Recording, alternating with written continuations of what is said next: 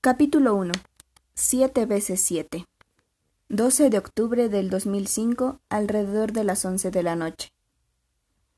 La luna ha vuelto de cal y azúcar los tejados de la gran ciudad. Quizá por una equivocación de las permanentes nubes, hoy dejan penetrar los rayos y las últimas gotas de lluvia resplandecían en la ventana. A diferencia de las motas de polvo en los destellos de sol que se meten a través de la ventana y dan por la mañana la sensación de una persistente caída de galaxias, las gotas de lluvia sobre el vidrio semejan en cambio mundos esféricos, completos, acabados. Eso pensó Amaranta. Era el principio de la medianoche. ¡Ay, las siete maravillas! suspiró y cerró el libro. Se había aprendido la fórmula mágica de memoria. Volvió a la ventana. ¿Las siete maravillas? preguntó la abuela Alma, que había terminado de secar los platos de la cena. Amaranta estuvo a punto de decirle que dentro de una biblioteca con miles de volúmenes de barro en escritura cuneiforme, alguien imagina a Babel.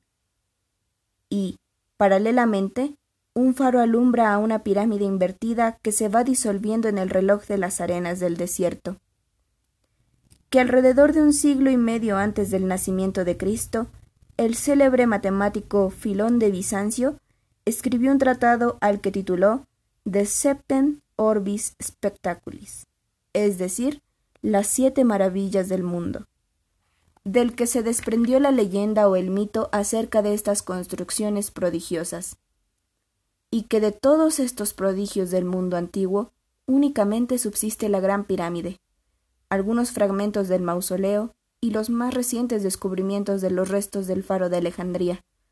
Pero no se atrevió.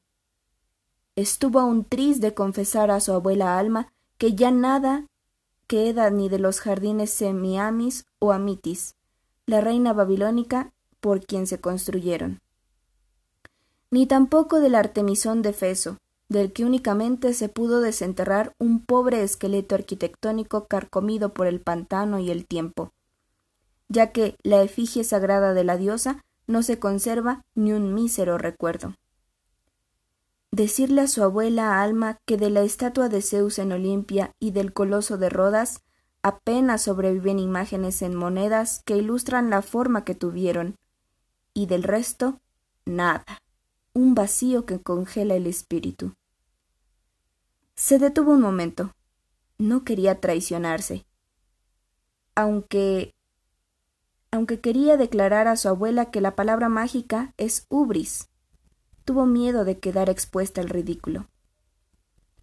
Pensó, simplemente, que ubris significa el anhelo de los hombres por ocupar alguno de los terrenos de Dios.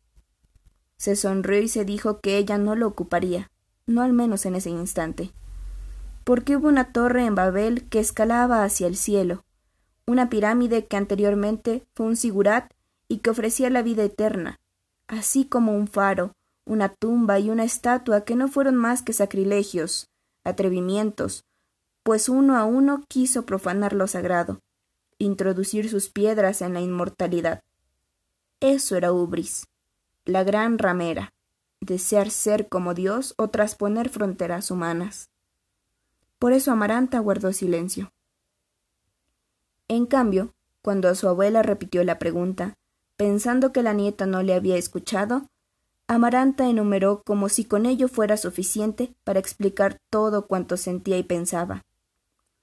Los jardines colgantes de Babilonia, la pirámide de Egipto, el templo de Artemisa en Efeso, el coloso de Rodas, el faro de Alejandría, el mausoleo de Alicarnaso y la estatua de Zeus en Olimpia. La abuela Alma escuchó con deleite la recitación de memoria y preguntó distraída ¿Por qué no se eligieron otras efigies? Amaranta pensó en la Acrópolis de Atenas, el laberinto de Creta, el templo de Judea, las minas del rey Salomón, la tumba de Catal Huyuk, en fin, tantas otras, misma que Filón de Bizancio conocía. Pero, ¿cómo exponer que tal vez existió un propósito probablemente vinculado al saber pitagórico y cabalístico? Es decir, al ocultismo y no hacer que la abuela Alma diera un salto de tres metros de altura? No lo sé, respondió. Mentía. Quería preguntar. Surge al unir en el mapa a las siete maravillas con un trazo de un gigantesco lápiz imaginario. ¿Qué aparece si reúnes las más antiguas y luego las más recientes? No dijo nada. Sencillamente esperó. Sabía que Filón debió haber trazado en el mapa alguna figura. Bastaba detenerse a contemplar la ubicación de Alicarnaso, Efeso, Rodas, Alejandría y Memphis para descubrir una línea, la cual es cortada por otra que atraviesa desde Olimpia hasta Babilonia y cruzándola por la mitad. Y en el año 150 a.C. no existían planisferios. Había una clave secreta en las siete maravillas del mundo antiguo, pensó la muchacha nuevamente.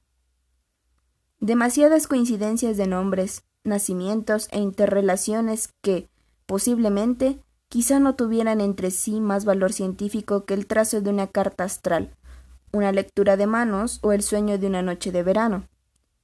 Aunque, tal vez, y era esta posibilidad la que le fascinaba, palestino y judío monoteísta, vinculado a la plural Bizancio, Filón procuró unir los mitos que anunciaban el despertar del espíritu. ¿Un texto hermético y profético? Quizá le habría respondido la abuela con sarcasmo, por lo que Amaranta prefirió no decir nada. No obstante, pensó que de existir un poderoso saber oculto, y quienes quisieran transmitirlo fueran conocedores de la flacura de la piedra, ¿dónde habrían guardado las fórmulas? Tenía argumentos. Estuvo a punto de citar a Víctor Hugo cuando escribió acerca del lenguaje de las pétreas catedrales. Sabía que la sola cita hubiese bastado para que la abuela prestara atención, pero como no sabía si iba a emplear alguna otra ironía para con ella, mantuvo su actitud de reserva. Imaginó en cambio que le decía al oído Abuela, la memoria necesita de los mitos para asirse con fuerza a la realidad. Y los mitos son palabras, siete cuentos maravillosos, no en el papel ni en la piedra, concluyó lógicamente la muchacha, sino en material tenaz e indeleble. Se entretuvo en mirar la calle a través del cristal sin decir ni lo que pensaba ni lo que sentía. La palabra, cuando es génesis de lo maravilloso, resiste con más fuerza que la piedra al paso del tiempo. Leyó la abuela en voz alta y luego agregó Me gusta. Había tomado el libro de su nieta y tras ir de aquí para allá, saltándose páginas, se topó con un cuadro sinóptico que le atrajo. La pirámide es con mucho la más antigua. La construyeron los campesinos egipcios hacia el año 2500 a.C. Eso significa que tiene casi cinco mil años de antigüedad y es la única maravilla que se conserva. Los jardines colgantes de Babilonia cronológicamente vienen a continuación, debieron edificarse hacia el siglo VI antes de la era cristiana. No se sabe hasta qué fecha duraron, pero es posible que lo hicieran por más de mil años. El siguiente monumento en antigüedad es el templo de Efeso. Se conoce que el lugar fue un santuario desde el año 700 a.C., aunque su construcción se inició formalmente en el siglo IV y se prolongó hasta el siglo III nunca se terminó de construir en su totalidad. Los godos lo destruyeron en el año 262 después de Cristo. No se sabe a dónde fue a parar la efigie de la diosa Artemisa. Alrededor del año 462 a.C., Fidias, a pedido de Pericles, construyó la estatua de Zeus en Olimpia, la cual fue llevada a Constantinopla y destruida en un incendio. La fecha exacta de su destrucción se desconoce. En el año 350 a.C. muere Mausolo satrapa de Alicarnaso. Artemisa, su hermana y esposa, manda edificar una tumba real, la cual se conserva hasta el siglo X. Cuando el mausoleo fue demolido por los turcos, el faro de Alejandría se edificó alrededor del año 300 a.C., tras la muerte de Alejandro, el rey Ptolomeo II lo mandó construir. El faro sobrevivió hasta el siglo X de nuestra era, cuando fue destruido por un terremoto. Finalmente, el llamado Coloso de Rodas, erguido entre los años 280 y 268 a.C.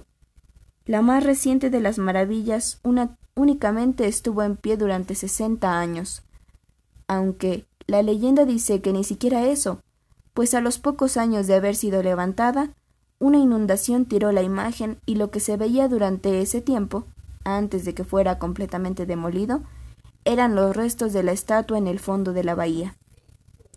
Así, pues, las siete maravillas se pudieron ver de pie en el corto tiempo comprendido entre el año 268 y el año 264 a.C., es decir, durante cuatro años. Cuando Filón de Bizancio escribe, las maravillas ya son únicamente un símbolo. Amaranta, llamó. ¿Te gustaría que como regalo de cumpleaños fuéramos a visitar las siete maravillas? ¿En serio, abuelita? Sí. Sin creer posible que el sueño pudiera ser realidad. Además, desconfiaba de las promesas.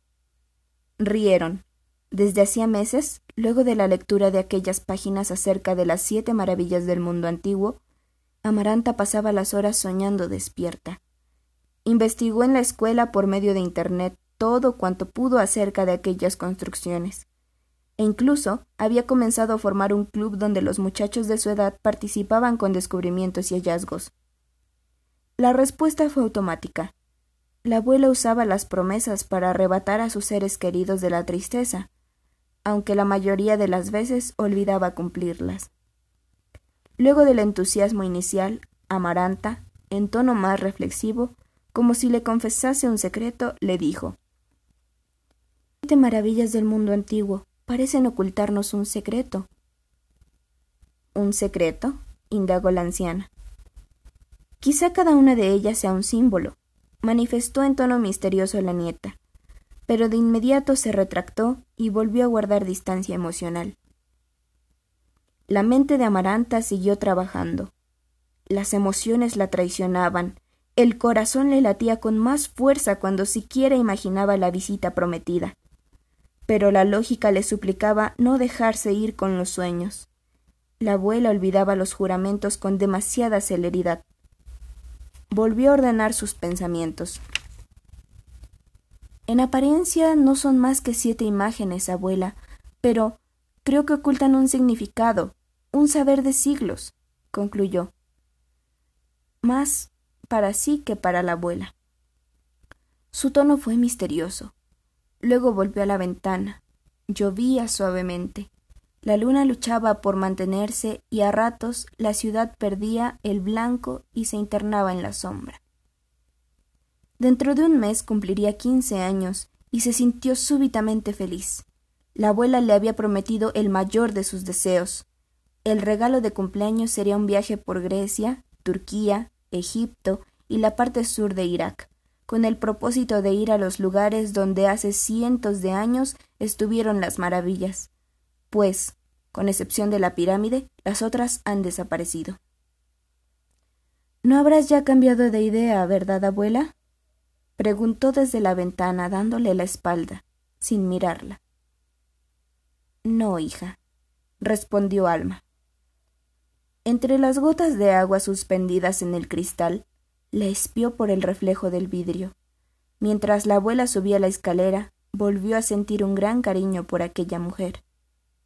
Pero las gotas de lluvia tenían rayos de luz tan encantadores que muy pronto sus pensamientos dejaron de adentrarse en el mar del futuro, atraída la mirada por un presente embrujador. Cada una de ellas era un mundo en miniatura, donde por arte de magia podía entrar, achicarse e ir a descubrir los portentos en ellas encerrados. Desde lo alto de la escalera la abuela sonrió con ternura. Uno de sus últimos placeres sería, se prometió a ella misma, cumplir el anhelo de la nieta. Amaranta no se dio cuenta de que era espiada a su vez. Creyó ver a Fidias dentro de una de las gotas de agua suspendidas del alféizar e imaginó la escena. Estoy en Grecia. exclamó al verse vestida al estilo de las griegas en el siglo V antes de Cristo, y caminó en busca del escultor. Cuando iba a tocarlo, se dio cuenta que al retroceder en el tiempo, ella era invisible para los demás. Era una experiencia novedosa, fascinante, así que se dispuso a seguir a Fidias.